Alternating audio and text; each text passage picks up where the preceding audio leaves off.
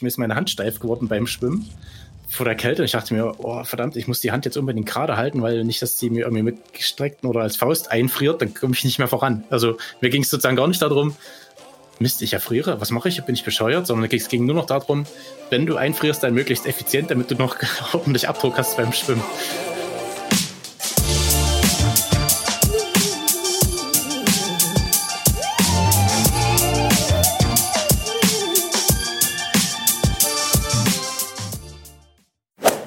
In dieser Folge geht es mal um die Schattenseiten des Sports, und zwar die Sportsucht. Dazu sprechen wir mit jemandem, der davon selbst viele Jahre betroffen war, und das ist Memoresa-Gründer Steffen Stunzig.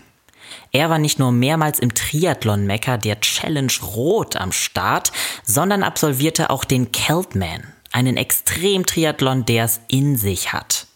Jahrelang hieß es bei Steffen schneller, weiter, härter. Und das auf Kosten seiner eigenen Gesundheit und seiner Familie, bis er schließlich einen fast tödlichen Unfall hatte. In der Podcast-Folge nimmt er uns mit in seine heftige Wettkampfzeit, berichtet von seinen Grenzerfahrungen und von seinem Weg aus der Sportsucht heraus. An dieser Stelle noch eine Triggerwarnung. Wir sprechen unter anderem über Suchtverhalten, negative Körperbilder und Essstörungen. Seid bitte achtsam, falls diese Themen eine negative Reaktion bei euch auslösen könnten.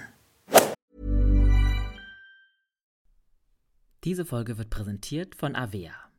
Kennst du das, wenn du schon wieder diesen krassen Heißhunger auf Süßkram hast und dann doch lieber zur Schokoladentafel greifst statt zu gesunden Snacks? Ja, ich auch. Und das kann an Schwankungen im Blutzuckerspiegel liegen. Zum Beispiel durch sehr kohlenhydratlastige Mahlzeiten. Zum Glück gibt es eine Lösung, und zwar den Stabilizer von Avea. Avea ist ein Schweizer Unternehmen in der Longevity-Forschung und bietet eine Vielzahl an individualisierten, hochqualitativen Supplements an. Alle Produkte sind wissenschaftlich fundiert und werden in der Schweiz entwickelt und auf Reinheit getestet. Der Stabilizer besteht aus natürlichen Inhaltsstoffen und hilft bei der Blutzuckerregulierung. Er blockiert einen Teil der Kohlenhydrate, die wir über die Nahrung aufnehmen, und hilft unserem Körper somit dabei, einen ausgeglichenen Blutzuckerspiegel aufrechtzuerhalten. Der Effekt? Ein verbesserter Energiehaushalt ohne Zuckercrashs. Dafür nimmt man den Stabilizer einfach zweimal täglich 10 Minuten vor einer kohlenhydratreichen festen Mahlzeit ein. Als Hörerin dieses Podcasts bekommst du mit dem Rabattcode RUNNING 15% Rabatt auf deine erste Bestellung unter www.avea-live.com slash running. Damit du die Produkte risikofrei testen kannst, bietet Avea eine 90-Tage-Geld-Zurück-Garantie. Also, worauf wartest du noch? Bestell jetzt unter www.avea-live.com slash running. Hi, hier ist Elliot von Achilles Running und ich habe heute Steffen bei mir im Podcast mit einem sehr spannenden Thema. Steffen, willkommen. Wie geht's dir? Hallo Elliot, äh, mir geht's äh, total gut und ich bin jetzt etwas aufgeregt, weil mein, äh, mein erster Achilles Running Podcast und äh, ich bin sehr gespannt auf äh, deine Fragen und unser Gespräch. Ja, also aufgeregt musst du eh nicht sein, bei uns ist ja immer alles ganz entspannt. Ähm, ja, also das Thema super spannend. Wir wollen ja heute äh, vor allem über das Thema Sportsucht sprechen und deine Erfahrung damit. Und ich dachte mir, bevor wir in das Thema reinpreschen, gibt's mal eine kleine Definition für Sportsucht. Die habe ich bei der AOK gefunden. Ich dachte, das wäre vielleicht mal ganz gut, damit ähm, alle HörerInnen, also wir alle auf der gleichen, on the same page sind sozusagen. Und zwar die Sportwissenschaft versteht unter Sportsucht allgemein eine Verhaltenssucht, deren Droge die sportliche Aktivität ist. Sportsucht ist somit eine substanzunabhängige Form von psychischer und körperlicher Abhängigkeit. Sportsüchtiges Verhalten geht einher mit einem starken Drang, Sport treiben zu müssen, mit einer gewissen Maßlosigkeit im Umfang oder hinsichtlich der Intensität der Sportausübung und mit einem Leidensdruck, der entsteht, wenn es nicht möglich ist, Sport zu treiben. Also das heißt, in der Regel äh, ziehen Betroffene ihr Training ohne Kompromiss durch, sozusagen. Also auch bei Krankheit, Schmerzen oder Verletzungen. Und ja, das kann dann halt auch krasse körperliche Folgen haben. Ähm, kannst du dich mit der, äh, ja, mit der Definition identifizieren? Deckt sich das mit deinen Erfahrungen? Definitiv. Ähm, ich würde dazu tatsächlich noch ergänzen, ähm, dass es gar nicht nur um die, um, um quasi meine Selbstzerstörung geht, das, was du jetzt ja quasi mehr, was die, was da jetzt beinhaltet war, sondern es geht ja auch noch um die sozialen Aspekte, weil ich lebe nicht allein im luftleeren Raum, sondern ich habe ja auch Menschen um mich herum, meine Familie, Freunde, Bekannte, die natürlich auch alle darunter leiden. Und das ist so für mich an der Stelle auch ein extrem wichtiger Aspekt, der in der Definition äh, von, den, äh, von der Sportwissenschaft da gar nicht nur drinsteckt, aber mindestens genauso wichtig ist. Hm, ja, klar. Also natürlich ist das Umfeld ja auch immer total wichtig, gerade. Also kann man ja nicht losgetrennt voneinander sehen. Ähm, ja, du hast ja äh, deine Sportsucht auch ja in super krass, also in Form von super krassen Wettkämpfen ausgeübt. Und ähm, dazu wollen wir dann auch später noch im Laufe des Gesprächs kommen. Aber ich dachte mir, wir lass, also lass uns am besten vom Anfang, ne, beim Anfang beginnen.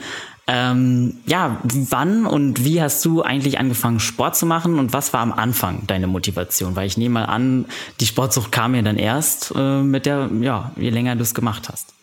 Genau, da äh, muss ich etwas tatsächlich weiter zurückgehen bis zum Jahr 2009 in meinem Falle. Also ich habe ähm, drei Kinder und äh, mein jüngstes Kind ist 2008 geboren. Ähm, 2009 zu Weihnachten haben wir dann, wie das so üblich ist in der Familie, halt irgendwie mit äh, Lego gebastelt bei uns in der Stube. Und ich habe mir dann hinterher ein Foto angesehen, wie ich faktisch bei uns zu Hause vor dem Kamin Lego bastelnd da sitze und ich fand mich einfach nur ekelhaft übelst fett und dachte, boah, das geht gar nicht, ich muss daran etwas ändern. Also meine ursprüngliche Motivation war, etwas fitter zu werden. Und so habe ich halt wieder angefangen zu joggen. Bei uns, ich wohne ja in einem kleinen Dorf etwas südlich von Leipzig, ist so eine schöne Runde außenrum, äh, asphaltiert, 1500 Meter. Und ich habe die das erste Mal abgelaufen, habe mich total gefreut, hatte wahrscheinlich einen Puls von 200 und war nahezu tot. Ähm, so als äh, richtiger Kerl, der ich bin und das immer gleich alles übertreibe, habe ich dann halt drei Monate später direkt meinen ersten Halbmarathon äh, gestartet. Ähm, Heftig. Weil, weil, ich dachte, das muss irgendwie sein und äh, aber wie gesagt, völlig dämlich, ohne Vorbereitung, auch nicht, nicht mit passenden Klamotten, aber schon natürlich mit einer extra mega teuren äh, Sportuhr, die ich natürlich brauche als Kerl, logischerweise. Und habe dann dabei. Dann, äh, vielleicht hatte ich das dann zusätzlich motiviert, oder? Die Definitiv. Also Genau, du holst ja irgendwie so Equipment und denkst, boah, ja, damit kann ich sozusagen das, das Training, was ich die letzten zehn Jahre nicht äh, gemacht habe, kann ich durch Equipment ausgleichen, was natürlich Quark ist. Äh, aber da habe ich halt gemerkt, so bei Kilometer 11, also ungefähr so bei der kurz nach der Hälfte, boah, ich bin ja noch unter einer Stunde. Wenn ich mich also beeile, schaffe ich meinen allerersten Halbmarathon meines Lebens äh, in mhm. unter zwei Stunden. Und das war so der, der Kick, wo ich dachte, boah, wenn ich es nur probiere, dann kann ich es tatsächlich schaffen. Und das war so, so der Auslöser, ähm, wie es dann halt dann wo, wo ich sozusagen gemerkt habe, boah, das, das kickt mich an der Stelle richtig, das bringt mich total nach vorne und ich habe dann den Aspekt äh, des Fitwerdens war für mich zweitrangig. Ich wollte dann nur noch schneller, höher, weiter und das fing dann damit relativ schnell an. Ach krass, also quasi, es ging dir nicht, ja, worum ging es dir dann? Also es ging dir darum, dich irgendwie zu messen, genau. irgendwie, ne? Gar nicht mehr so sehr um, ich will jetzt einfach in quasi guter körperlicher so Form sein. Genau, das war gar nicht mehr die Frage, ähm, sondern bei mir kristallisierte sich dann sozusagen die eine Frage heraus, wo ist meine Grenze? Also was kann ich nicht mehr schaffen? Ähm, und das, also ich bin im Jahr drauf dann halt Marathon gelaufen, bin dann zum Triathlon gekommen, wo ich halt auch noch schwimmen kann, wo ich also auch noch was für einen Oberkörper tue und nicht nur dürr, dürr bin. Und habe dann, wie gesagt, die Frage war immer, wie weit kann ich das überhaupt treiben? Also wo ist meine Grenze? Ich hab, war nicht auf einer Sportschule, ich habe nicht Sport studiert oder so. Ich bin halt Wirtschaftsinformatiker, sitze eher den ganzen Tag am Computer und habe mir gedacht, okay, wie weit kann die Reise denn noch gehen? Und tatsächlich habe ich kein Ende gefunden. Mhm. Und ähm, das Training, also du hast es dann am Anfang, also auch als du auf den Halbmarathon hin trainiert hast, komplett alleine ja gemacht, ne? Wo, wie hast du dich, woran hast du dich da orientiert? Hast du da im Internet irgendwie Trainingspläne gefunden oder einfach so auf gut Glück trainiert? Na, ich habe äh, tatsächlich am Anfang, äh, ich glaube, das war so das erste Jahr, habe ich noch tatsächlich Pläne aus dem Internet. Ich habe irgendwie so geguckt, was sind so die, die Zeiten, die die Leute schaffen. Und da gibt's dann halt auch so Wochenpläne für einen bestimmten, für eine bestimmte Distanz hin und eine bestimmte Zielzeit, die man erreichen möchte. Also irgendwann hatte ich dann auch so eine Vorstellung, welche Zielzeit ich gerne mal erreichen möchte für einen Halbmarathon oder für einen Marathon. Und da sucht man sich halt so die 0815 Pläne und versucht die halt irgendwie so abzuarbeiten. Abzuarbeiten, aber tatsächlich so im wahrsten Sinne des Wortes. Also es passt nicht wirklich. Und ich habe auch zum Start, äh, ich, wie gesagt, ich war zu fett. Ich hatte da über 100 Kilo auf dem, äh, auf den Rippen und äh, das meiste davon waren keine Muskeln und äh, deswegen äh, war natürlich durch den schnellen Start hatte ich natürlich dann sofort Knieprobleme, äh, die ich dann halt irgendwie versucht habe zu heilen und Probleme mit den Füßen, weil die bei mir ist es so, ich baue relativ schnell Muskeln auf, aber die Gelenke mhm. kommen gar nicht so schnell hinterher und dadurch entsteht da so eine Disbalance und ich habe dann eigentlich nur noch Schmerzen. Hatte mhm, ich am okay. Anfang, genau. Und Aber trotzdem bist du ja dann dran geblieben. Ne? Genau. Die Lösung ist ja dann, das geht dann schon in die Richtung Sportsucht. Äh, mein Körper, äh, die Schmerzen, die kommen von alleine, die gehen auch von alleine natürlich. Und äh, mhm. ich gehe dann halt zu verschiedenen Ärzten und lass mich da halt beraten.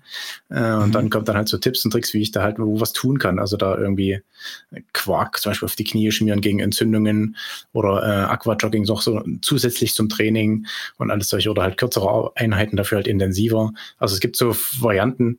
Ähm, wie man da sozusagen damit mit den Schmerzen umgehen kann, solange wie es jetzt noch nicht gebrochen ist. Also bei mir war es eher so, ich war eher so an der Belastungsgrenze. Das Spannende dabei war, ich habe einen Hausarzt, der dann auch sagte, naja, Steffen, ähm, ich, du dürftest jetzt eigentlich zwei, drei Monate erstmal nichts mehr tun, aber ich kann dich eh nicht. Also ich weiß, dass du sowieso nicht auf mich hörst, deswegen ist das hier mhm. sozusagen mein Vorschlag für mhm. Trainingsreduktion in der Zeit.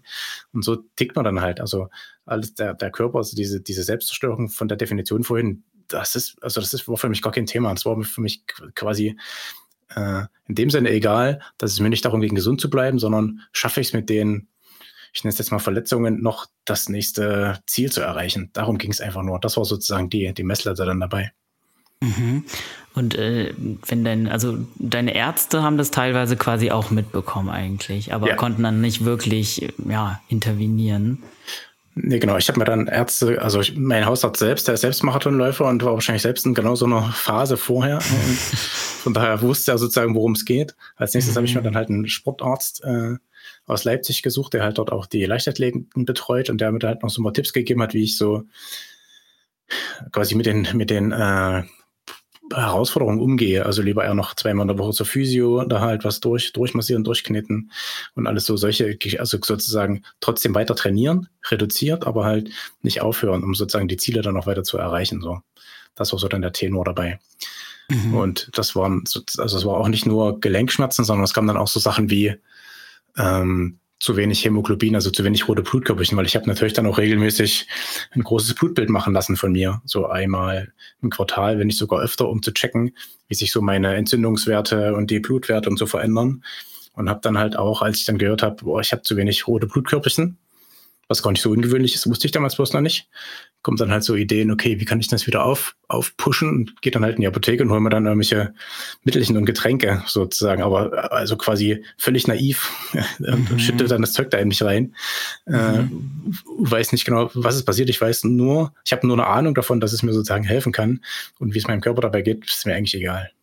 Okay, also quasi so auch auf eigene Faust einfach. Ja, genau. Mhm. Weil ich weiß es ja eh am besten, weißt du, und, äh, mhm. und, die und die anderen sind ja nicht so durchgeknallt wie ich, die wollen immer nur, dass ich mich schon, aber ich will mich nicht schonen. Ich will dort hoch, weißt du? Das ist so das Ziel. Okay. ja.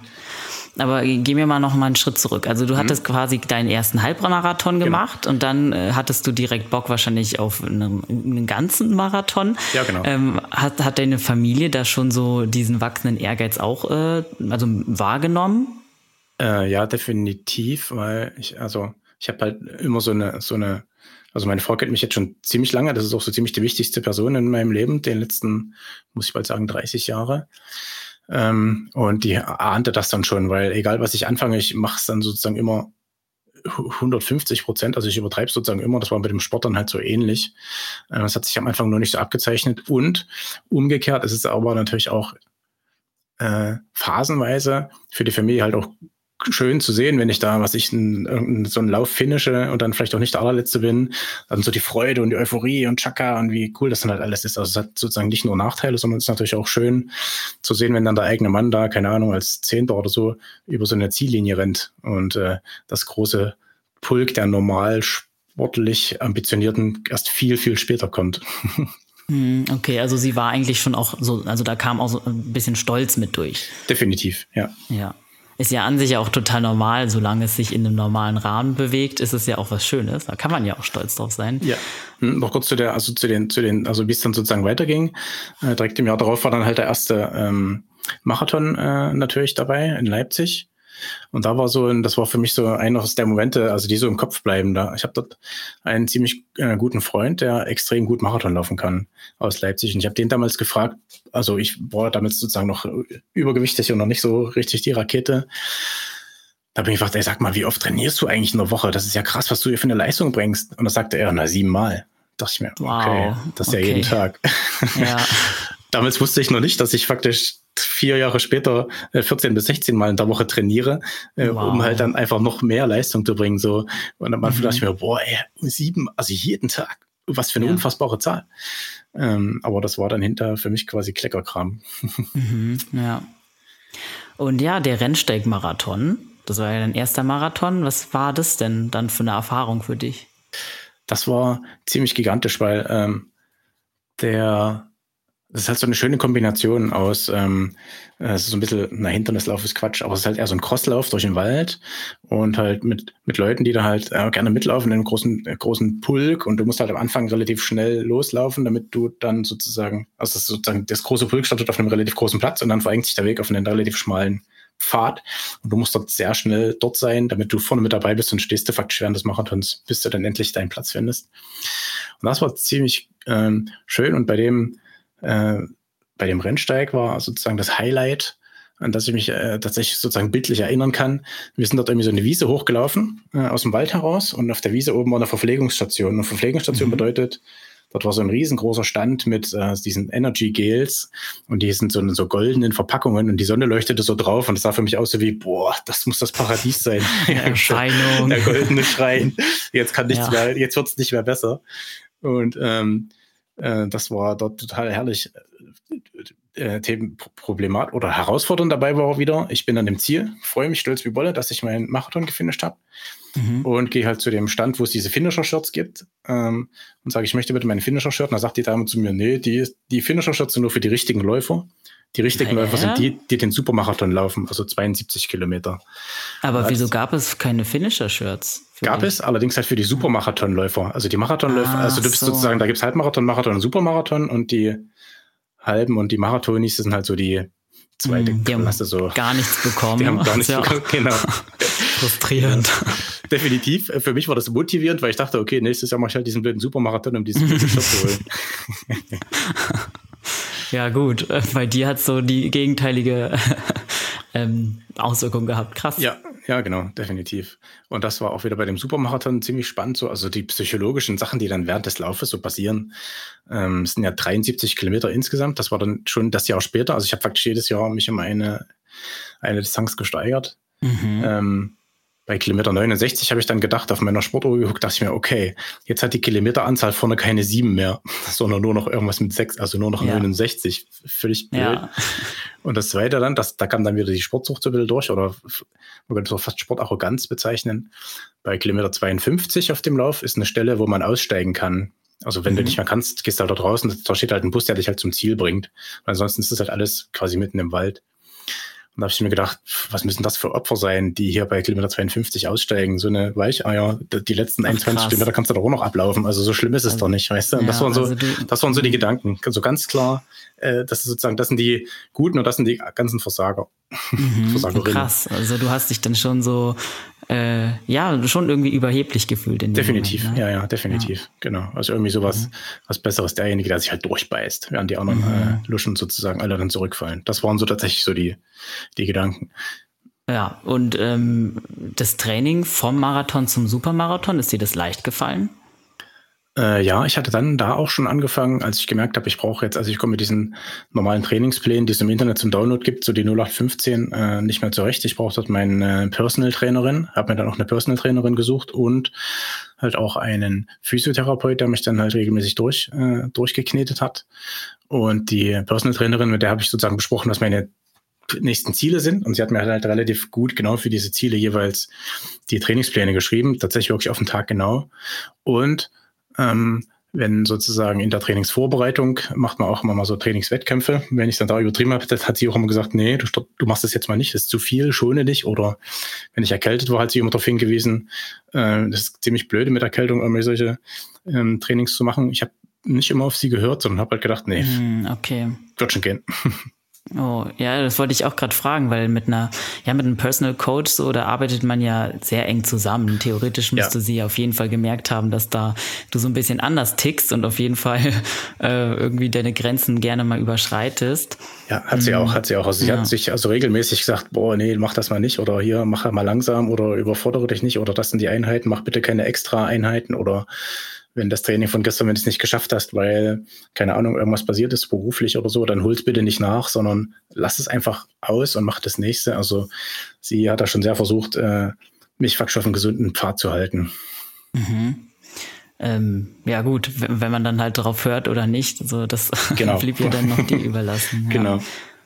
Aber ähm, interessant, dass sie das auch schon so erkannt hat, sozusagen. Definitiv. Glaubst du, dass du ohne äh, Personal Trainerin noch viel krasser durchgestartet wärst? Also hättest du dann noch weniger auf dich gehört? Also war es quasi gut, dass sie dir da zumindest so ein Feedback gegeben hat, weil sie ist ja eine professionelle ähm, Trainerin gewesen?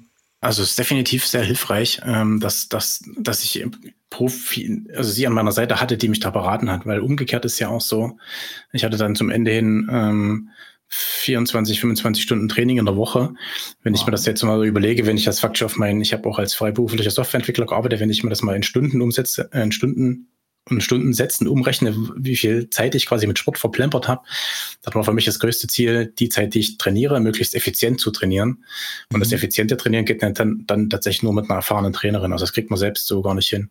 Und selbst meine Trainerin, die äh, äh, regelmäßig nach Hawaii fährt zum Ironman. Äh, die hat auch einen eigenen Trainer, der sie halt trainiert. Also sie macht sich ihre Trainingspläne auch nicht selber, weil das einfach an der Stelle keinen Sinn macht, sondern dann lieber einen externen, der dir sozusagen hilft und dich beobachtet und sagt, nee, lass mal oder, oder mach das mal. Also das an der Stelle ohne Trainerin hätte ich es hätte ich nicht geschafft oder hätte mich wahrscheinlich vor irgendwann schon überfordert und meine wahrscheinlich Knie oder sonst was zerstört. Mhm, okay. Ja, du hast ja gerade schon deine Arbeit angesprochen. Ähm, also quasi zum Zeitpunkt äh, ja, so ungefähr so ein Training Supermarathon. Ähm, wie hast du da zu der Zeit, hast du da noch deine Arbeit und Training gut unter einen Hut bekommen? Oder wie war das? Das ist tatsächlich, also ja und ja. ähm, also kurz, was, was arbeite ich oder was habe ich damals gearbeitet? Ich habe äh, schon damals äh, glücklicherweise äh, remote äh, arbeiten können als Softwareentwickler für ein Unternehmen aus Österreich, recht bekannt. Mhm. Und dadurch war ich relativ frei in meiner Zeiteinteilung. Ähm, und deswegen ja, weil ich hatte halt nur noch Zeit für Training und für ähm, Job. Und das, der dritte wichtige Teil im Leben, so Familie und Freunde, ist halt komplett hinten runtergefallen. Das heißt, jede freie Minute, die ich hatte, habe ich halt im, gearbeitet, weil ich musste ja auch immer Geld verdienen und halt Familie ernähren und meine Trainingsmaterialien und meine Nahrungsergänzungsmittel und so ein Kram mhm. bezahlen. So, das war sozusagen in meinem Kopf. Und äh, viel mehr war dann aber auch nicht mehr. Das ist sozusagen genau das, der, der, der Knackpunkt dann an der Stelle, dass halt Familie dann quasi ausgeplant war. Mhm. Haben die das dann auch schon so selber, also konnte deine Frau das jetzt zum Beispiel auch schon so benennen? Hat die das, äh, hat die dich dann mal darauf angesprochen, dass es irgendwie immer weniger Family Time und so weiter gibt? Ja, ja, definitiv. Also das, äh, sie hat das dann ganz klar gesagt, auch äh, was sie sozusagen sich sich wünscht, was was sie da braucht, was jetzt schon wieder nicht geklappt hat, weil ich schon wieder was vergessen habe. Und um da sozusagen so ein Bild davon zu machen. Also ich hatte dann keine Ahnung Trainingsplan äh, mit zwölf bis 14 Trainingseinheiten in der Woche. Das heißt, ich gehe irgendwie früh schwimmen und abends Radfahren oder frühs laufen und abends nochmal laufen oder halt früh Radfahren, abends schwimmen oder Stabi. Also irgendwie so alles Mögliche jeden Tag. Und das waren jeweils Einheiten, die so anstrengend sind, dass ich natürlich dazwischen kommt dann natürlich immer noch äh, duschen und äh, Klamotten waschen. Und ich hatte dafür natürlich einen Trainingsplan, der das ziemlich grob beschrieb, wann, wann zu trainieren ist. Das war sozusagen für mich mein Nukleus. Ich hatte meinen Trainingsplan in meinem Kalender und habe meine gesamte restliche, also mein gesamtes Leben danach geplant. Also auch, wenn ich arbeite, wenn da mal Family Time ist, wenn überhaupt noch was war. Und das war so, so das, das Thema an der Stelle.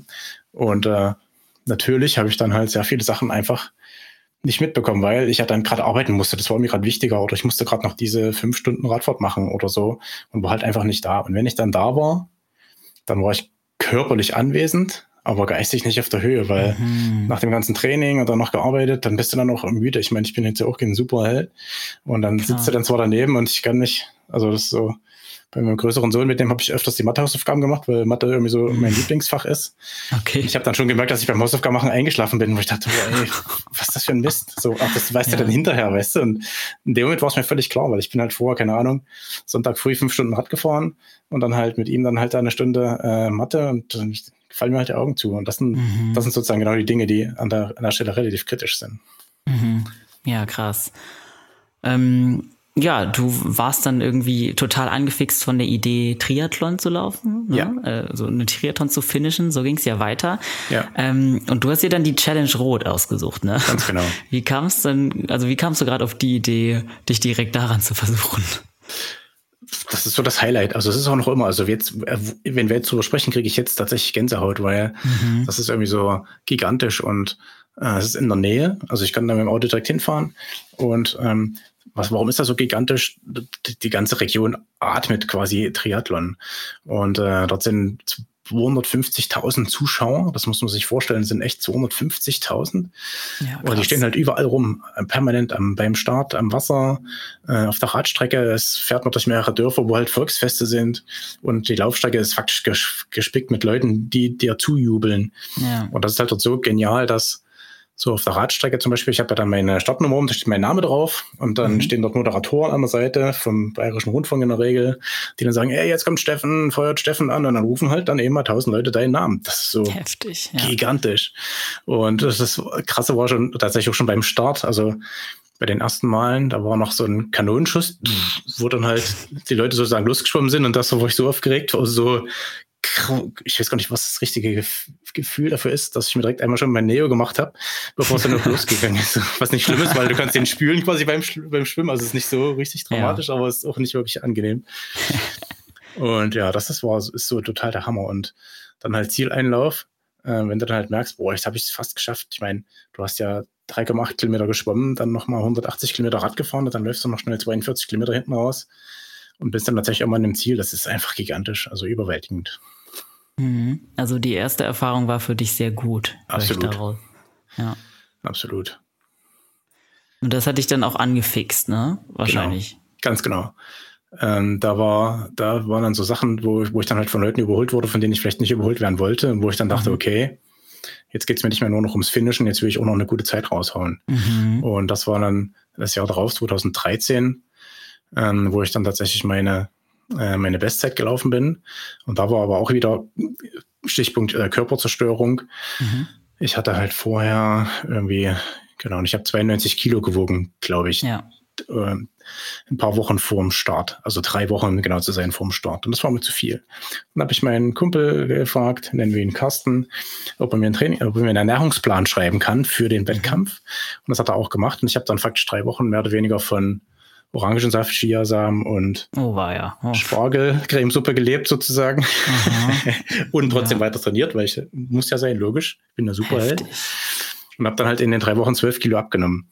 Zwölf Kilo. Das, also das muss man sich auch mal ja, ja. noch mal vor Augen führen. Das ist das, ja unglaublich viel in drei Wochen. Das ist echt eine Riesenmenge. Ähm, das, das Geniale dabei ist, so als Vergleich, ähm, stell dir vor, du bist jetzt am Joggen und hast halt einen Kasten voll mit Wasserflaschen neben dir, der wiegt auch ungefähr 12 Kilo. Mhm. Und während des Laufs stellst du den hin und läufst dann weiter. Und so dieses Gefühl, dieses, boah, krass, das war halt mhm. genau dann auch bei dem Wettkampf. Also ich habe bei dem, ich bin da den Marathon gelaufen in drei Stunden 05, glaube ich, dann auf dem Ironman hinten raus. Und die Leute, die mir entgegen haben, sagten, hey, du schwebst ja, du schwebst ja. Und ich bin wahrscheinlich mit so einem ewigen Grinsen mhm. diese Strecke da abge, abgeschwebt.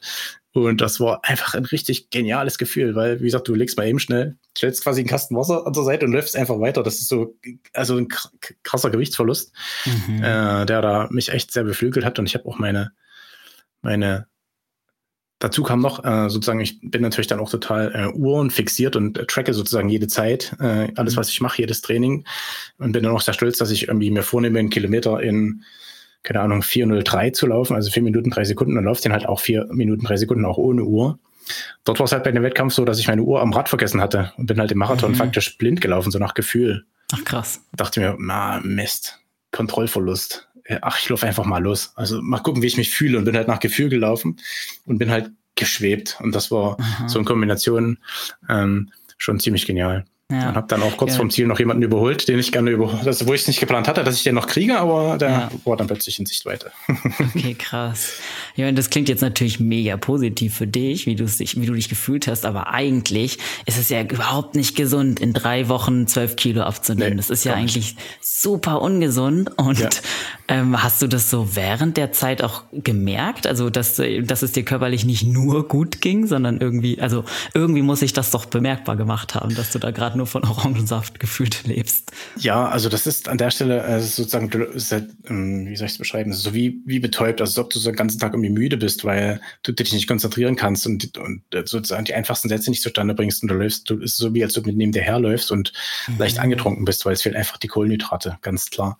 Und äh, das war da das Gefühl und ich muss auch leider dazu sagen, ähm, ich habe zwölf Kilo abgenommen in drei Wochen und habe dann nach dem Wettkampf 16 Kilo in vier Wochen wieder zugenommen. Also es war sozusagen ja, also so dieses typische Jojo, genau. Jojo, ja. ganz, ganz schnell.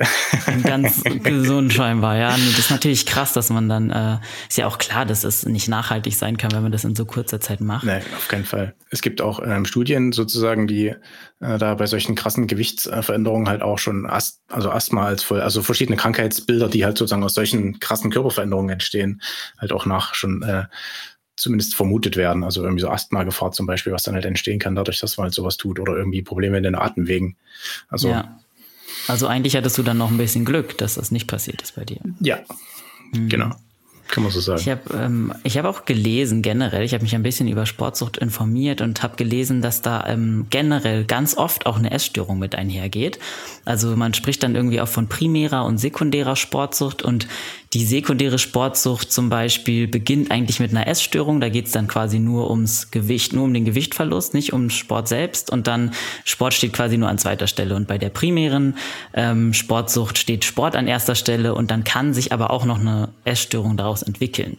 Ähm, würdest du sagen, also würdest du sagen, du hattest auch essgestörtes Verhalten dann in der Zeit? Definitiv. Und das habe ich auch noch immer. Also ich krieg's jetzt so langsam wieder unter Kontrolle und was heißt unter Kontrolle, weiß ich jetzt gar nicht. Ich hoffe, dass ich es jetzt langsam unter Kontrolle kriege, also jetzt Jahre später. Mhm. Ähm, denn dadurch, dass ich dort faktisch auch, also die Ernährung ist ja auch völlig klar, du isst halt früh genau diese Portion mit dem ähm, abgemessen, mittags isst du genau das und dann gibst du im Training genau zwei Gels und eine Flasche mit dem ja. Zeugs drin. Also es ist sozusagen, es geht da eigentlich gar nicht ums Essen, sondern du ernährst dich. Also du führst deinem Körper Nährstoffe zu. Das ist sozusagen dann die Definition von, von Essen. Mhm. Und bei mir ist es dann so, durch diese krassen Gewichtsänderungen habe ich auch das Hungergefühl, ich habe das komplett verloren. Also oh. du kannst mir, ich stand tatsächlich vor, also ich habe tatsächlich vor dem Kühlschrank gestanden, wir haben einen relativ großen Kühlschrank und habe halt angefangen von oben nach unten zu fressen und habe das Gefühl gehabt, also ich stehe sozusagen neben mir und beobachte mhm. mich, wie ich dort sozusagen konsumiere. Dann zwar sozusagen in irgendwelchen Pausen oder wenn ich halt sozusagen trainingsfrei hatte. Und ich kann damit nicht aufhören. Das heißt, ich, mein Körper hat also nicht, nicht gesagt, okay, es reicht jetzt. Ähm, ist bitte nicht weiter. So, es ging dann halt so lange, bis ich dann wirklich irgendwie so gedacht habe, boah, Mist, jetzt kann ich mich nicht mehr bewegen, ich platz gleich, ich muss mich irgendwo mhm. hinlegen. So, also das, dieses Gefühl für Menge äh, und Geschwindigkeit geht, ist mir total verloren gegangen. Ich habe das Hungergefühl komplett verloren und auch das Sättigungsgefühl. Das heißt, ich futter einfach so lange, bis nichts mehr da ist. Und dann hole ich mir halt noch was. Ja. Ja, klar, ne? Das, sowas hat ja natürlich auch Folgen. Das dauert bestimmt ganz schön lange, überhaupt aus sowas rauszukommen. Gerade auch bei Essstörung weiß man ja auch, dass der Weg daraus ziemlich lang ist. Und ja, wenn da zwei Süchte irgendwie aufeinandertreffen, klingt auf jeden Fall extrem belastend. Hm, hat deine Familie, die, wie hat deine Familie deine körperlichen Veränderungen wahrgenommen?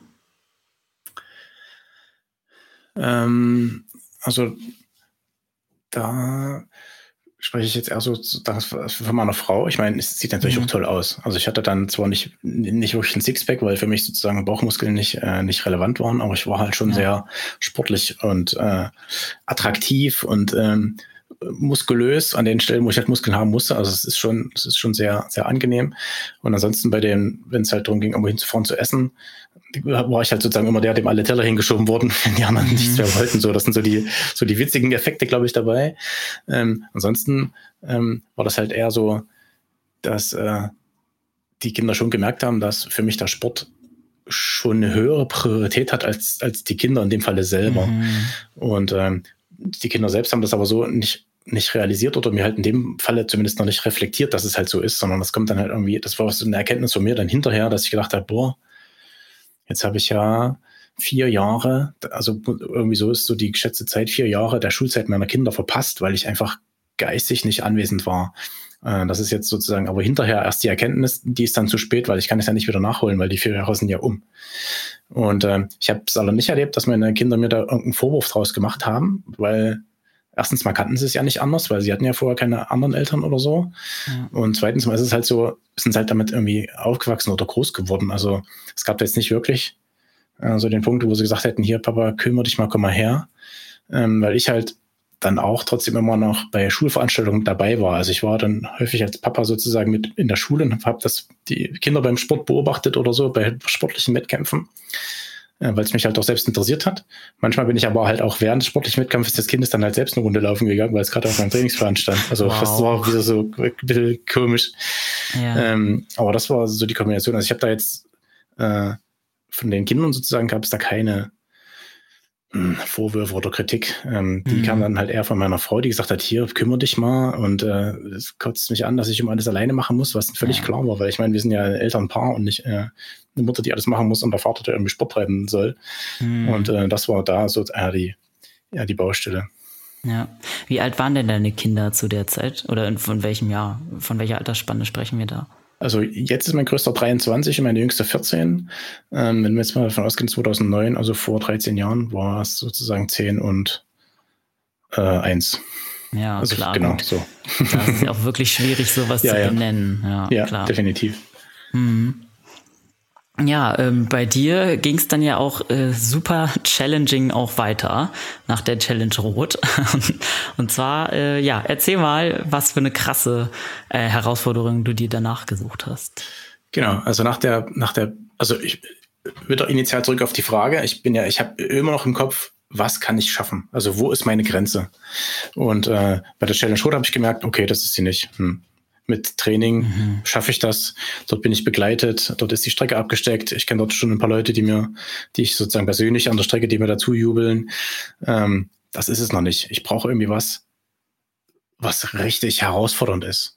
Und nicht nur sportlich, sondern halt auch von der Organisation her und von, vom Durchsetzungsvermögen und so alles mögliche. Also für mich war dann wieder äh, arrogant, wie ich halt war, habe ich gedacht, pff, Stell Tod kann doch jeder, ist doch eh alles abgesperrt, musst wow. du einfach nur durchkommen, weißt du? Also, ja. So, du hast, also, wenn du irgendwie in der Lage bist, Marathon zu laufen, schaffst du den Rest auch irgendwie.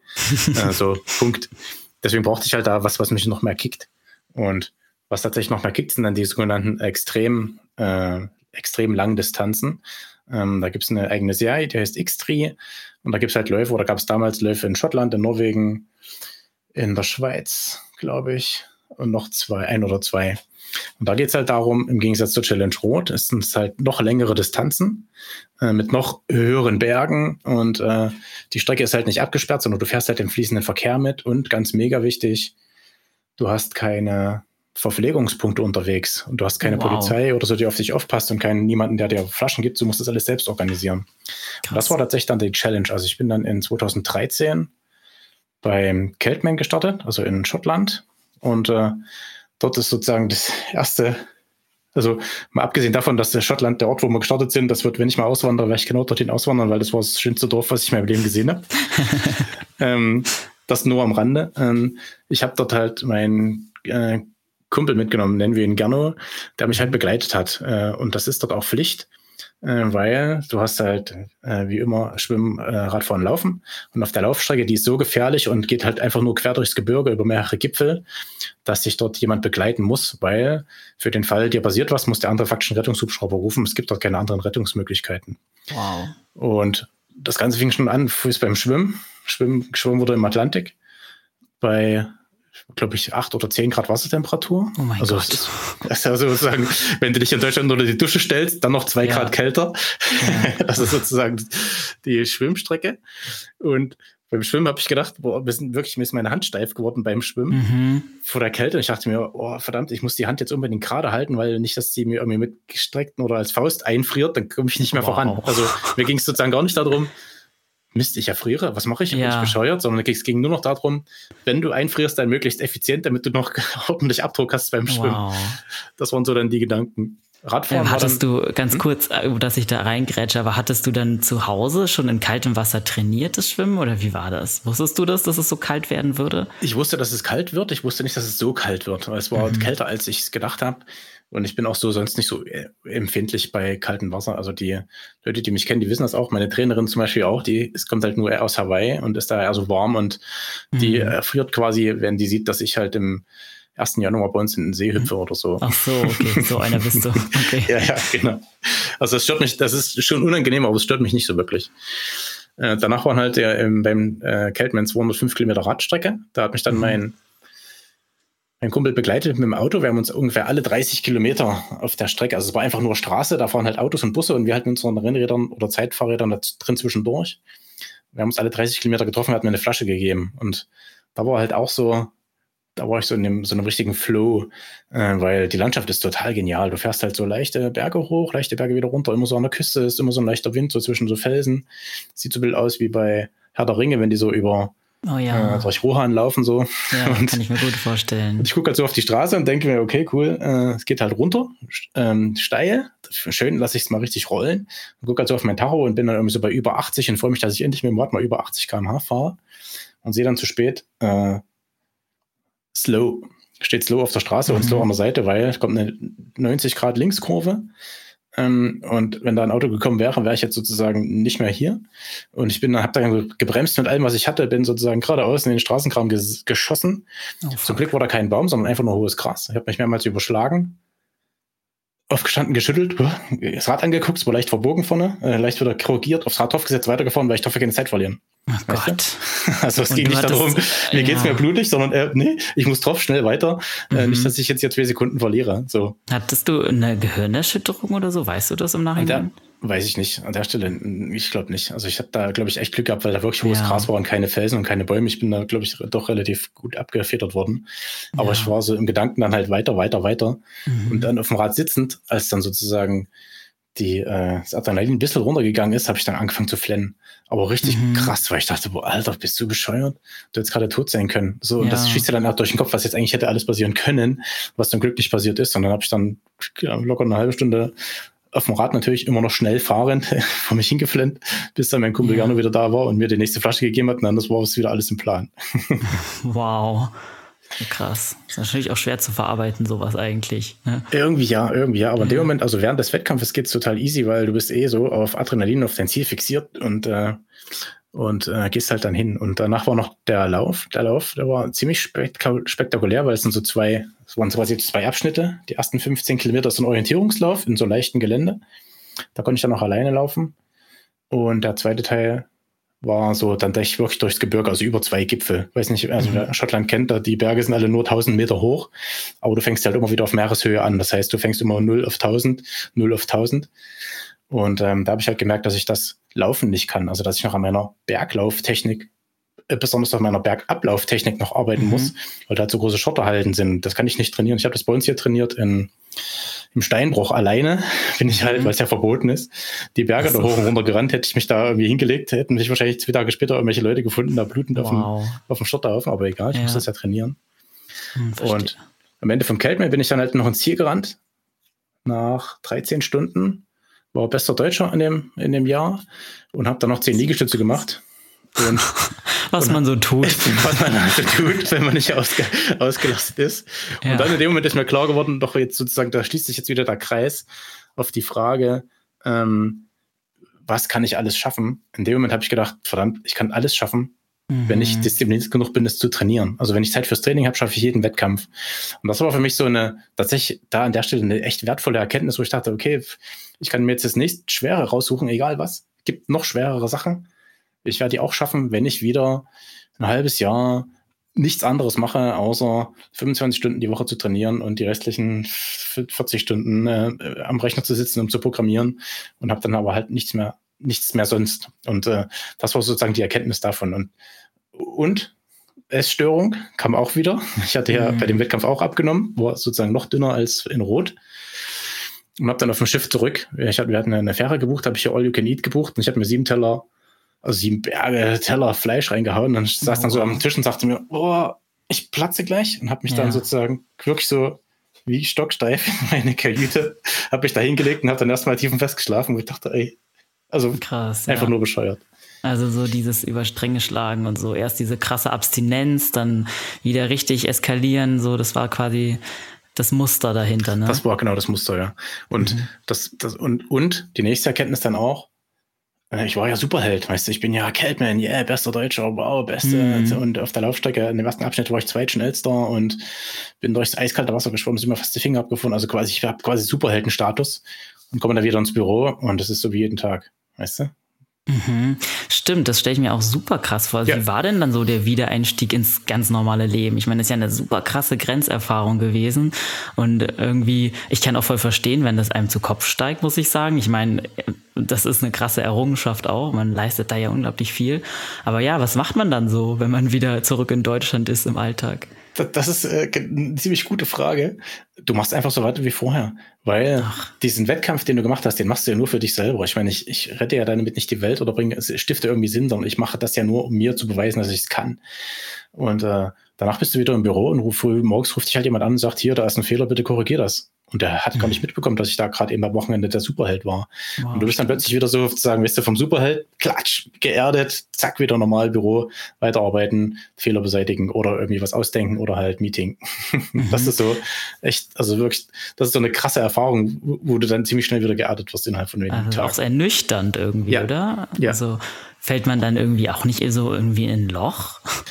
In gewisser Weise schon, weil das ist so, also das, das Gefühl ist halt, dass, also eigentlich hatte ich gedacht, dass mir jetzt alle Leute zujubeln müssten. Boah, du bist jetzt derjenige, der es geschafft hat. Wir bewundern dich alle, was du alles kannst.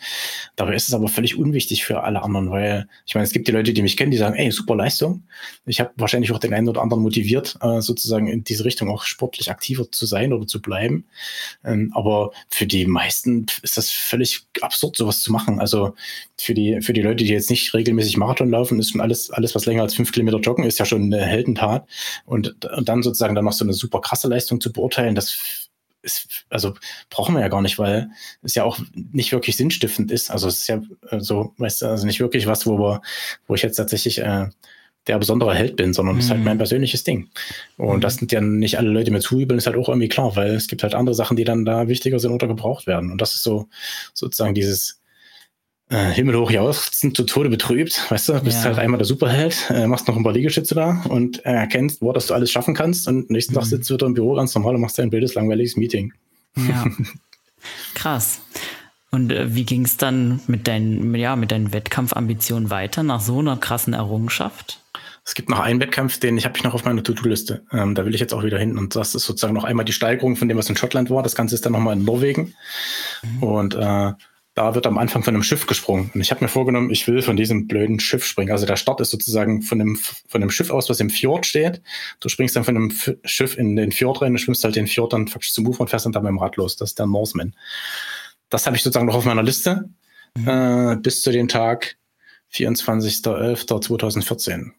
Da mhm. hatte ich äh, im Train, es war eine langsame Trainingsfahrt. Äh, ich bin von zu Hause mit dem Rad losgefahren, meine Kinder waren da. Ich habe gesagt, ich mache vor kurz eine Stunde locker und äh, bringe dann was zu essen mit. Und bei diesem, bei dieser Ausfahrt wurde ich überfahren, umgefahren. Und ähm, war wahrscheinlich eine Stunde ungefähr bewusstlos. Das weiß ich anhand wow. meiner Sportuhr. Lag halt sozusagen am Straßenrand und ich wurde halt, also eine ältere Dame im SUV hat mich, hat sozusagen die, ist äh, links gefahren statt rechts und hat mich sozusagen ja. einfach umgenietet in der Kurve. Hat die das, da, Entschuldigung, aber hat die das mitgekriegt? Weil du lagst dann ja, ja ohne Hilfe für eine Stunde. Ja, ist eine längere Geschichte. Ähm, ich, also ich vermute, also so, wie es dann halt da stand, dass sie erstmal ihren Sohn angerufen hatte, Sohn, was soll ich machen, was soll ich machen? Der wiederum kam dann erstmal angefahren, um zu gutachten, was passiert ist, und der hat dann wahrscheinlich den Krankenwagen gerufen. Oh Gott. Ja, das ist wow. war so. Ich hatte da, naja, weiß nicht, also zum Glück bin ich so gut trainiert gewesen, dass ich mal eine Stunde äh, äh, bewusstlos rumliegen kann und wow. halt einen halbwegs trainierten Nacken auch habe, weil ich bin ah. faktisch mit dem Kopf gegen ihren Spiegel geknallt. Okay. Und ähm, hätte ich sozusagen nicht so nicht so einen trainierten Nacken vom, äh, vom äh, Zeitradfahren, wäre es wahrscheinlich dann da an der Stelle schon vorbei gewesen. Mhm. Aber ich hatte auf alle Fälle trotzdem einen äh, Schädelbasisbruch einmal komplett durch, sah aus wie so ein, wie so ein Ork. Ähm, wow. Und meine Tochter, die Jüngste, hat mich auch im Krankenhaus nicht erkannt. Das ist nicht mein Papa, weil ich oh halt so, wirklich so angeschwollen war. Also es war echt, echt fatal. Oh. Und äh, ja, das war sozusagen mal so ein Wink. Achtung, Steffen, hier, äh, pass mal auf. Äh, sowas kann halt mhm. halt passieren. Wie lange warst du dann im Krankenhaus? Tatsächlich war ich nur, also ich lag ähm, einen Tag komplett auf der Intensivstation, so auf mhm. Droge, mit so Flaschen dran, wo ich dann auch wieder zugenäht wurde. Ich hatte oben im, an der Stirn ein ziemlich großes Loch. Und der, auch wieder so ein Ding, der ähm, Gesichtschirurg da, äh, der mich zusammengenäht hat, der stand faktisch sozusagen vor mir, sein Gesicht, also der hat ja an, einer, an meiner Stirn quasi rumoperiert, hätte dort ein Loch, da konnte man bis zum, bis zum Gehirn durchgucken. Und der meinte dann zu mir, naja, hast ja Glück, äh, hier sind auch alle Nerven durch, du brauchst später nie Botox, also deine Haut wird immer schön straff sein, so, weißt du? Witz, ja. mhm. Und dann, aber ich war halt so auf Droge, dass ich, ich habe keine Schmerzen gespürt. Ich habe gesagt, ja komm, nehme ich zu, ich will nach Hause, ich muss meinen Kindern essen. Äh, ich habe gesagt, ich komme zum Mittag wieder nach Hause. Ja, genau. Und dann im Gespräch sozusagen erzählte er mir dann, was ich, was erzählte ich, was ich so mache. Und er meinte, ah ja, er will mal Marathon laufen, ob ich dann nicht ein paar Tipps für ihn hätte. Wir haben das ist quasi, verrückt, oder? also das war so völlig absurd, weißt du, da ist so quasi sein Gesicht 30 Zentimeter von meinem, weil er halt konzentriert an meiner Stirn rumfummelt. Ich gucke ihm tief in die Augen und gebe ihm halt Tipps für sein Marathon-Training. Oh. Und äh, ja, das war so das Ding. Also ich war dann aber relativ, ich habe mich dann selbst entlassen, weil ähm, bei solchen Schädelverletzungen kannst du auch nichts weiter machen, also außer halt ruhig rumsitzen und das kann ich halt auch Ach zu Hause. Und äh, aber ich habe dann drei Monate quasi äh, Arbeitsverbot gehabt, habe dann in den drei mhm. Monaten wirklich auch zu Hause gesessen und hatte echt Schiss, boah, dass ich jetzt nicht aufstehe und irgendwie mal stolpere und dann noch mal irgendwas abreißt oder so, weil du weißt ja nicht, wie, was in deinem Kopf, wo da jetzt das Gehirn oder so, was da jetzt noch passiert ist, nicht, dass du irgendwo aneckst und dann kommt es noch zu irgendwelchen Nachfolgeverletzungen oder so ein Kram. Tja, und dann war ich faktisch drei Monate komplett ohne Training. Hab nur zu Hause mhm. gesessen und äh, gefuttert. Wie war das für dich? Also drei Monate, ich meine, du warst vorher jeden Tag trainieren. Wie hat es sich angefühlt, dann auf einmal drei Monate komplett zur Pause gezwungen zu sein? Ich hatte, also tatsächlich an der Stelle war, war meine Angst vor Folgeverletzungen oder so, äh, oder vor Folgeschäden so groß, dass ich gedacht habe, boah, ich bleib lieber ganz ruhig hier sitzen. Ich will gar nichts anderes machen. Also das war einfach nur so diese Panik. Ähm, dass, dass äh, ich, wenn ich jetzt irgendwie nochmal stürze, oder auch beim Laufen oder eine Treppe runter oder beim Rad oder wegrutsche oder keine Ahnung, dass dann nochmal irgendwas Schlimmeres passiert. Also ich, die Angst war so groß, dass ich dann froh war, dass ich rumsitzen konnte tatsächlich in dem Moment. Mhm. Genau. Also so viel Realitätsbezug hattest du dann schon. Dann auch. wieder, ja. Ich brauchte ja. wahrscheinlich so diesen klaren Impuls, sozusagen den Schlag in den Kopf, um zu sagen, ey, mhm. Junge, denk mal nach, was hier gerade passiert ist. Mhm. Genau. Ja, und dann? Wie ging es dann weiter? Dann, äh, weil ich ja dann doch wieder Superheld war nach drei Monaten, ähm, mhm. habe ich dann gedacht, boah, ähm, ich mache noch mal rot. Krass. Und habe dann aber selbst gemerkt, ich habe das total schlampig. Also ich habe mich quasi überhaupt nicht vorbereitet. Ich dachte, boah, ich habe jetzt schon so oft diese Langdistanzen gemacht. Ich gehe da einfach hin und mach das, schüttel das so aus der aus mhm. der Hand. Wir waren fast zur Anmeldung, waren wir eigentlich schon zu spät. Wir mussten am Vortag die die Startnummern abholen bis 14 Uhr. Ich war 14.10 Uhr da. Äh, hätte eigentlich gar nicht mehr angemeldet werden dürfen, konnte da zum Glück durch ein freundliches Fragen sozusagen bin ich noch mhm. dran gekommen und stand dann halt da und hatte auch meine Gels vergessen, was ich für unterwegs äh, für Ernährung auf dem Rad brauche und so ein Kram. Da dachte ich mir, boah, ey, ich bin jetzt schon so, für mich ist das, für mich sind diese sportlichen Leistungen jetzt schon so unwichtig, dass ich denke, ich kann das so aus der Hand schütteln, was natürlich völliger Quatsch ist. Ach so. Und äh, bin dann halt auch nächsten Früh gestartet, hatte auch mein, ich habe da so Frühstück, was ich halt früh immer nehme, äh, sozusagen, gar nicht mit dabei in dem Hotel, in dem wir übernachtet haben. Krass. Und bin dann halt losgeschwommen. Schwimmen lief total super, im Radfahren noch viel besser. Und hab dann aber Erstaunlich offen. eigentlich, oder? Ich meine, ja. ohne Frühstück, ohne Vorbereitung. Nein, nicht ohne, sondern halt anders ja. als sonst so. Also du hast dann halt ja. so ein paar Wehwehchen und zuckt ein bisschen und tatsächlich die schwerste, das schwerste beim ähm, Ironman ist der Marathon hinten raus. Also die Sachen vorher, das kriegt man noch irgendwie so hin. Aber mhm. beim Ironman, wenn du irgendwas falsch gemacht hast, dann merkst du das spätestens beim Laufen. Und ähm, auf dem auf der Radstrecke dann. Ich, ich habe ja da knapp fünf Stunden Zeit für die 180 Kilometer. Dann habe ich zum, Zeit zum Grübeln.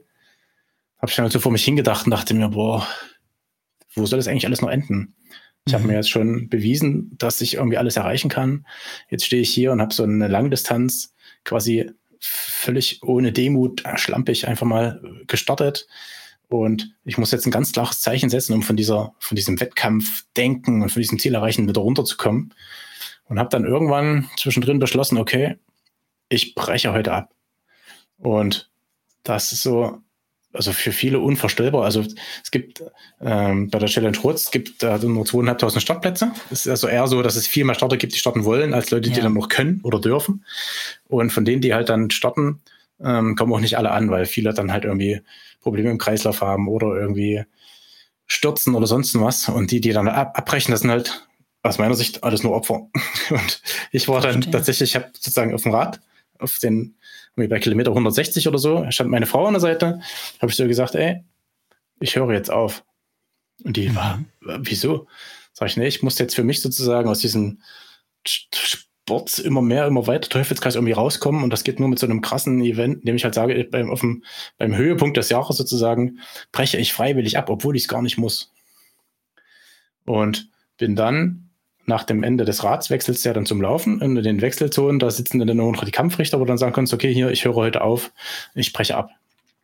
Und ich habe das Gesicht der Frau noch vor mir, die dann da mich anguckt und sagt, also die guckt mich an, wie, als ob ich völlig behämmert bin, mhm. weil sonst sitzen da wirklich nur Leute mit irgendwie gestürzt, mit übelst, mit Wunden oder irgendwie ja. Kreislaufproblemen oder so, die halt nicht mehr können. Also wie gesagt, Opfer. Und ich komme da rein, lächelnd, und ja. voll überzeugen, sage, ihr, ich höre jetzt auf. Ähm, und habe dann halt an der Stelle abgebrochen. Ähm, ob das jetzt eine gute Entscheidung war an der Stelle, aus heutiger Sicht würde ich es bezweifeln. Echt, ja? Warum? Ja, weil ähm, das ist mir dann im Nachhinein klar geworden, die, ähm, ein wesentlicher Punkt bei solchen langen Distanzen ist, dass du mental klar bist. Also du musst sozusagen das auch finalisieren wollen. Ansonsten schaffst du so bei solchen Wettkämpfen, die irgendwie 8, 9, 10, 12, 15 Stunden gehen, kämpfst du sozusagen nur gegen dich selbst und du fragst dich dauernd, warum mache ich das eigentlich? Warum mache ich das eigentlich? Und bei so einer Langdistanz dann sozusagen abzubrechen, bedeutet für mich, okay, ich kann einfach abbrechen und es hat nicht wirklich Konsequenzen. Das heißt, jetzt wiederum, wenn ich jetzt was Längeres machen will, fällt es mir schwer zu sagen, komm, ich beiß mich jetzt da durch bis zum Anschlag. Also diese, diese Motivation, die ich vorher hatte, ich bin mhm. sozusagen unsterblich und ich schaffe das alles, das ist dann plötzlich weg, weil ich einmal aufgehört habe. Ich weiß nicht, ob das mhm. mir so klar ist, aber das ist so, so ein Thema, was mich jetzt umtreibt. Das ist so das eine. Und das zweite, meine Begleiter äh, auf der Challenge Rot. Also ich meine, auch als Zuschauer hast du dort ja echt Arbeit zu leisten, weil wenn dein Sportler irgendwie neun bis zehn Stunden unterwegs ist, wird er ja versorgt, hat, muss zwar Sport treiben, ist aber halt immer klar, was der machen muss, während die Zuschauer halt immer von Hotspot zu Hotspot laufen müssen und da halt gucken und jubeln, ist also auch für die auch mindestens genauso anstrengend wie für den Sportler. Und die waren natürlich dann enttäuscht, dass ich jetzt einfach aufhöre. Ach so, weißt so meinst du? du das, ja. So, und das war sozusagen mhm. noch so ein zweiter Aspekt mit. Und ich saß dann am Ende tatsächlich wirklich in der äh, Zieleinlaufarena und habe halt dann den anderen Athleten zugeguckt, wie sie halt ins Ziel gekommen sind, wo ich dachte, nee, es war doof. Ich hätte weitermachen sollen. Ach so. Ich hätte weitermachen Aber, sollen, trotzdem mit der Erkenntnis, ja. danach Stopp zu machen, weißt du, also so, dass ja. das vielleicht. Aber hättest du danach Stopp gemacht? Wahrscheinlich ja. Also ich denke ja, weil die, ähm, nee, ich weiß es nicht. ich kann es ja nicht sagen. Ich, vermutlich ja, weil die Gedanken hatte ich mir sozusagen ja gemacht. Äh, Ob es mhm. geklappt hätte, kann ich ja tatsächlich nicht sagen. Mhm. Weil ich habe ja immer noch das eine Ziel, diesen Norseman, den habe ich jetzt auch wieder sozusagen für mich rausgekramt, weil ich jetzt wieder sportlich aktiver werden möchte und mhm. äh, versuche jetzt halt sozusagen aber die Balance aus ähm, nicht ganz so übertrieben, aber trotzdem das zu finishen. Und ich weiß nicht, ob das überhaupt geht, also ob das überhaupt mhm. möglich ist. Ja. Und du hast dann quasi so mit der Challenge Rot von einem Tag auf den nächsten aufgehört oder ja, genau. war dann wirklich so ein harter Cut, ja? Ja, genau. War wirklich so ein harter Cut. Krass. Ich habe auch nicht abtrainiert, irgendwie, mhm. wie man das so sagt, was man dann machen soll. Ähm, ich habe ein zu großes Herz auch. Äh, das wurde mir auch ärztlich bescheinigt. Ähm, mhm. Und ähm, habe dann halt auch äh, jetzt sozusagen insgesamt, oder lass mich kurz überlegen, 37 Kilo zugenommen. Ich bin jetzt also mhm. faktisch, ich wiege über 50 Prozent mehr, als ich gewogen habe, als ich noch Sport getrieben, getrieben habe. Ja, klar. Und ja. das Krasse war dann halt auch so, es sind auch so Sachen im im normalen Alltag. Also ich habe vorher, dadurch, dass ich zweimal trainiert habe am Tag, war völlig klar, äh, ich trainiere, dann gehe ich duschen und dann esse ich was. Ich musste also immer nur duschen, wenn ich trainiert habe. Jetzt habe ich gar nicht mehr trainiert und dann ist mir nach zwei Tagen eingefallen, verdammt, ich habe ja gar nicht mehr geduscht. Also weißt du, solche, solche ganz ja. primitiven Sachen, die musst du dir dann wieder angewöhnen, dass du auch duschen gehen kannst, wenn du vorher nicht mhm. trainiert hast.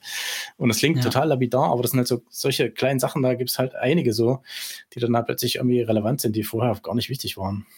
Krass, äh, wie hast du dann überhaupt die Zeit gefüllt? Ich meine, dein Leben war ja quasi Sport. Was hast du dann gemacht den ganzen Tag? Ich habe äh, tatsächlich mich wieder mehr in die Arbeit gestürzt und, äh, und äh, habe sozusagen mehr versucht, die Zeit mit der Familie irgendwie nachzuholen, die ich vorher nicht gemacht habe.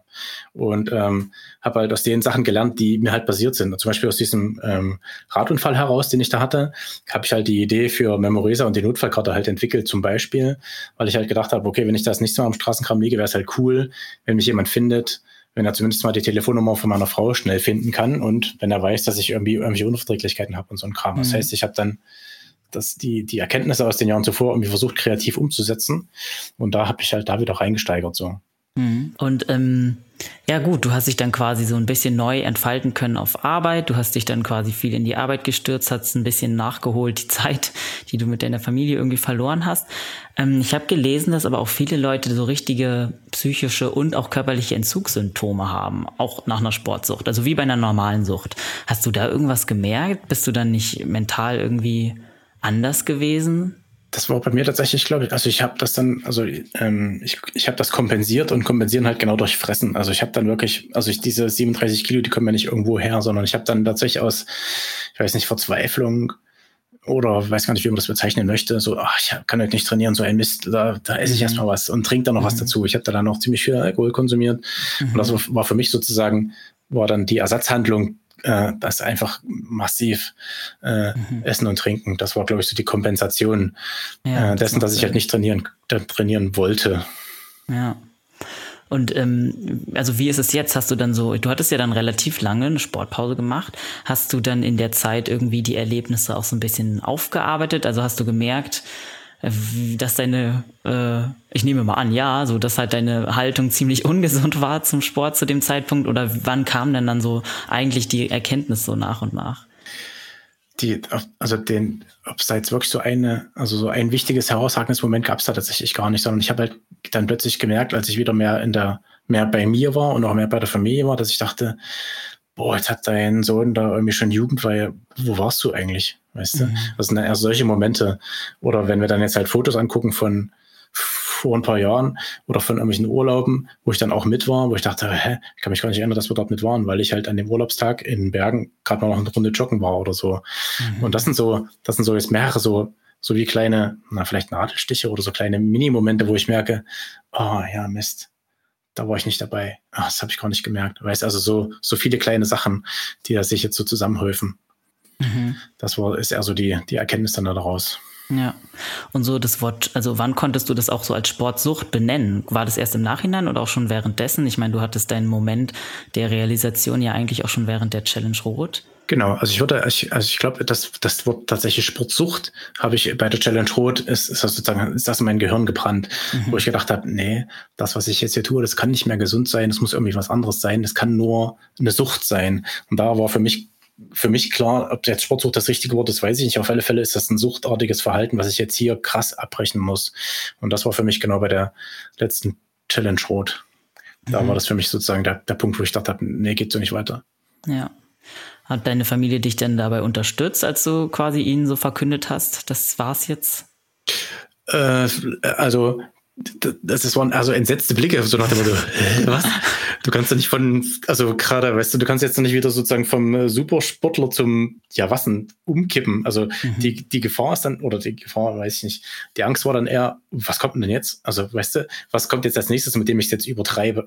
So, mhm. Und das war so eher so das Thema. Also bei dem Sport, da konnte man, wusste man halt nicht klar, was sozusagen passiert. Und ich hatte ja auch die, ähm, es war auch, war auch klar, also der Freundeskreis aus dem Sportlern, der alles so ringsrum war, war dann ja auch aufgebaut. Das sind ja dann auch sozusagen Sachen, die damit immer mit dazugehören. Ich mache das ja nicht allein.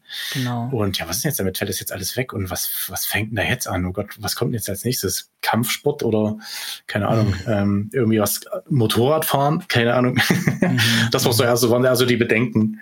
Und erst nachdem so irgendwie klar war, okay, Sport haben wir jetzt so häufig im Griff mit dem Triathlon, da kommen wir auch mal ins Ausland fahren. Ähm, aber was kommt jetzt? Das mhm. war so die Unwägbarkeit. Ja. Ja, auf jeden Fall super krasse Geschichte natürlich. Ähm, ja, mich interessiert jetzt natürlich auch die Gegenwart und irgendwie auch ein Blick in die Zukunft. Ähm, ja, wie ist es aktuell bei dir mit dem Sport und ja, wie wird es jetzt weitergehen? Du hast ja so lange Pause gemacht, aber du hast ja schon ein bisschen durchscheinen lassen, dass du jetzt wieder ein bisschen wieder dich an den Sport ranwagen willst. Wie willst du das machen? Genau, also ich habe jetzt schon ähm, ganz, also ich brauche immer ein Ziel, auf das ich hinarbeiten kann. Also einfach so ein bisschen wieder Sport treiben, das kann ich nicht. Ich bin so ein Typ, ich brauche irgendwie so eine To-Do-Liste mit irgendwie Vorgaben, die ich auch arbeiten kann.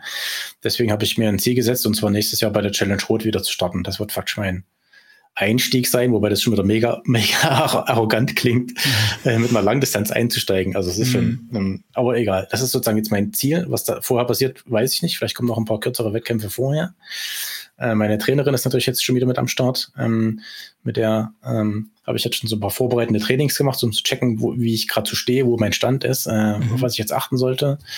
Und ich fange jetzt auch schon wieder an, äh, immer schwimmen und laufen und Radfahren, aber halt erstmal kürzere Einheiten, weil ich jetzt ja erstmal wieder von meinem Körpergewicht runter muss. Wenn ich jetzt mit, ich hatte jetzt irgendwie Anfang des Jahres 115 Kilo auf der Waage, wenn ich mit 115 Kilo sozusagen dann äh, mal eben schnell 20 Kilometer laufe, dann weiß ich, dass meine Füße und meine Knie irgendwie hinüber sind. Deswegen mache ich jetzt halt erstmal kürzere Einheiten und steige mhm. mich dann sozusagen langsam wieder rein. Und das ist so der Plan, den ich jetzt, den ich jetzt mache. Also ich mache jetzt äh, weniger Alkohol äh, beim Essen aufpassen, dass es nicht zu viel Kohlenhydrate sind, um mhm. sozusagen Gewicht abzubauen, aber halt nicht in, nicht zwölf Kilo in äh, drei Wochen, sondern irgendwie zwölf ja. Kilo vielleicht mal in drei Monaten. Ähm, und äh, baue das halt so langsam wieder auf mit dem Ziel, dann wieder bei der Challenge Rot zu starten, dann aber halt mit genug Demut, um das halt wirklich mich echt richtig vorzubereiten und äh, dann halt auch durchzu, durchzustarten. Und mhm. jetzt habe ich halt den ah, Vorteil klingt auch wieder doof meine beiden großen Kinder sind jetzt ja aus dem Haus. Ich habe jetzt quasi nur noch, nur noch eins. ich habe also da jetzt auch weniger familiäre Verpflichtungen, obwohl das doof klingt, aber meine Jüngste, die ist auch mal ganz froh, wenn sie den Papa mal nicht sieht mit ihren 14. Ähm, das mhm. sind also jetzt die Voraussetzungen eher besser als vor, äh, als vorher. Mhm. Das ist so das Ding. Also sind das so deine Maßnahmen, um nicht wieder in eine Sportsucht reinzurutschen oder hast du da vielleicht noch andere ja, Taktiken, na, also die, äh, was mir total hilft, ich, ich bin ziemlich, äh, ziemlich strukturiert. Ich äh, werde mir halt äh, wieder einen Wochenkalender machen, wo ich dann aber halt auch äh, explizit Quality Time mit der Familie reinschreibe. Das klingt völlig bescheuert, diese Namen irgendwie, ich finde die irgendwie dämlich. Aber das ist es halt genau, wo ich halt sage, okay, mittwochs oder freitags oder so, da wird halt nicht trainiert, da ist halt die Zeit mit dem und dem. Und äh, sowas in diese Richtung halt so zu gehen und äh, das halt so aufzubauen. Und äh, öfters auf meine Trainerin zu hören, die dann äh, ja. das jetzt hoffentlich hier auch hört. das ist wahrscheinlich eine gute Idee. Und äh, natürlich auf meine Frau, weil ohne die wäre ich wahrscheinlich schon, keine Ahnung, tot. Also mhm. hätte, hätte mich übertrainiert und wäre dann halt voller Adrenalin mal irgendwo volle Pulle runtergerast oder so. Ja. Ähm, also das ist da an der Stelle, weiß ich, dass das jetzt sehr wichtig ist. Wichtiger ja. als vorher, ist mir jetzt bewusst sozusagen. Vorher war es okay. mir egal, da ging es mir nur darum, höher, schneller, weiter. Ja. Und was würdest du anderen raten, die in einer ähnlichen Lage waren, also sind, wie die, in der du quasi warst? Weil ich meine, klar, du hast jetzt super viel Erfahrung da in der Richtung gesammelt. Bestimmt kann man auch keine allgemeinen Tipps geben, aber wenn du irgendwie jemandem begegnen würdest, wo du merkst, hey, du machst gerade genau den gleichen Fehler, was würdest du der Person ja raten? Ich habe ich hab tatsächlich ähm, im erweiterten Freundeskreis Leute, die ähm, für den Sport ihrer Familie verlassen haben, äh, um halt wow. halt sozusagen da Zeit zum Trainieren zu haben und nicht noch die nervige Familie mit am Start. Ich hatte einen Lauftrainer, der gesagt hat, äh, wenn du erfolgreich Sportler werden willst, brauchst du drei Dinge.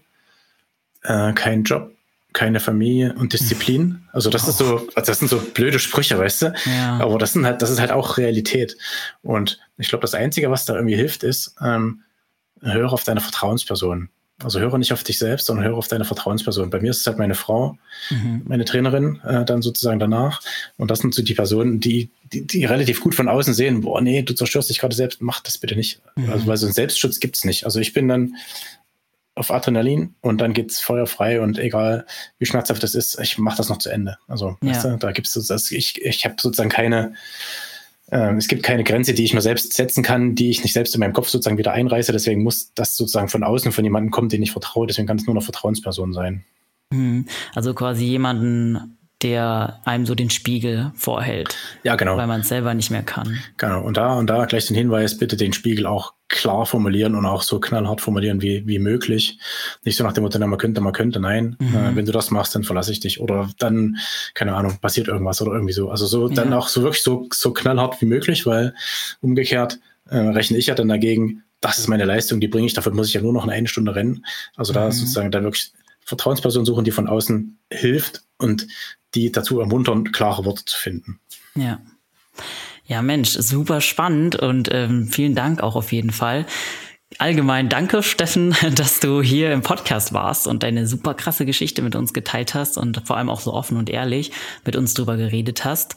Ähm, ja, wenn jetzt unsere ZuhörerInnen weiter, äh, ja, weiter verfolgen möchten, wie es mit dir weitergeht, ähm, wo können sie dir denn da folgen? Wo hast du da was äh, an Infos für sie? Hau mal raus. Genau, also ich selbst bin äh, auf LinkedIn aktiv, äh, unter steffen.stünzig ist quasi mein, mein Name. Da, da berichte ich sozusagen meine persönliche Stories, äh, Story und natürlich äh, mit äh, meiner Company memoresa.de sind wir auch bei Instagram unterwegs und 25 äh, Millionen ist faktisch der Name für die für das Notfallkartenprodukt, was wir auf dem, äh, auf dem Markt bringen, schon gebracht haben.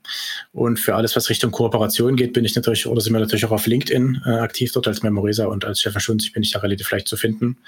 Und da steht auch meine E-Mail-Adresse und Telefonnummer äh, oder einfach schreiben und dann kann ich gerne mit Rat und Tat auch zur Seite stehen und noch weitere Insights geben äh, zum korrekten, äh, zur korrekten Langdistanzvorbereitung. ja. Okay, super. Das verlinken wir auf jeden Fall auch nochmal in den Show Notes. Und an der Stelle auch nochmal, wenn ihr da draußen euch irgendwie wiedererkannt habt in Steffens Story, dann sucht euch auch unbedingt Hilfe, weil wie ihr gehört habt, ihr seid nicht allein und nehmt es auf jeden Fall ernst. Genau. Ja, wenn euch die Folge ansonsten gefallen hat, dann abonniert uns doch und hinterlasst uns eine 5-Sterne-Bewertung. Und für Anmerkungen schreibt uns gern über redaktion.achilles-running.de oder auf Instagram. Dann bedanke ich mich nochmal bei dir, Steffen, für deine Zeit. Und für euch da draußen gilt wie immer, bleibt stabil und vor allem gesund und keep on running.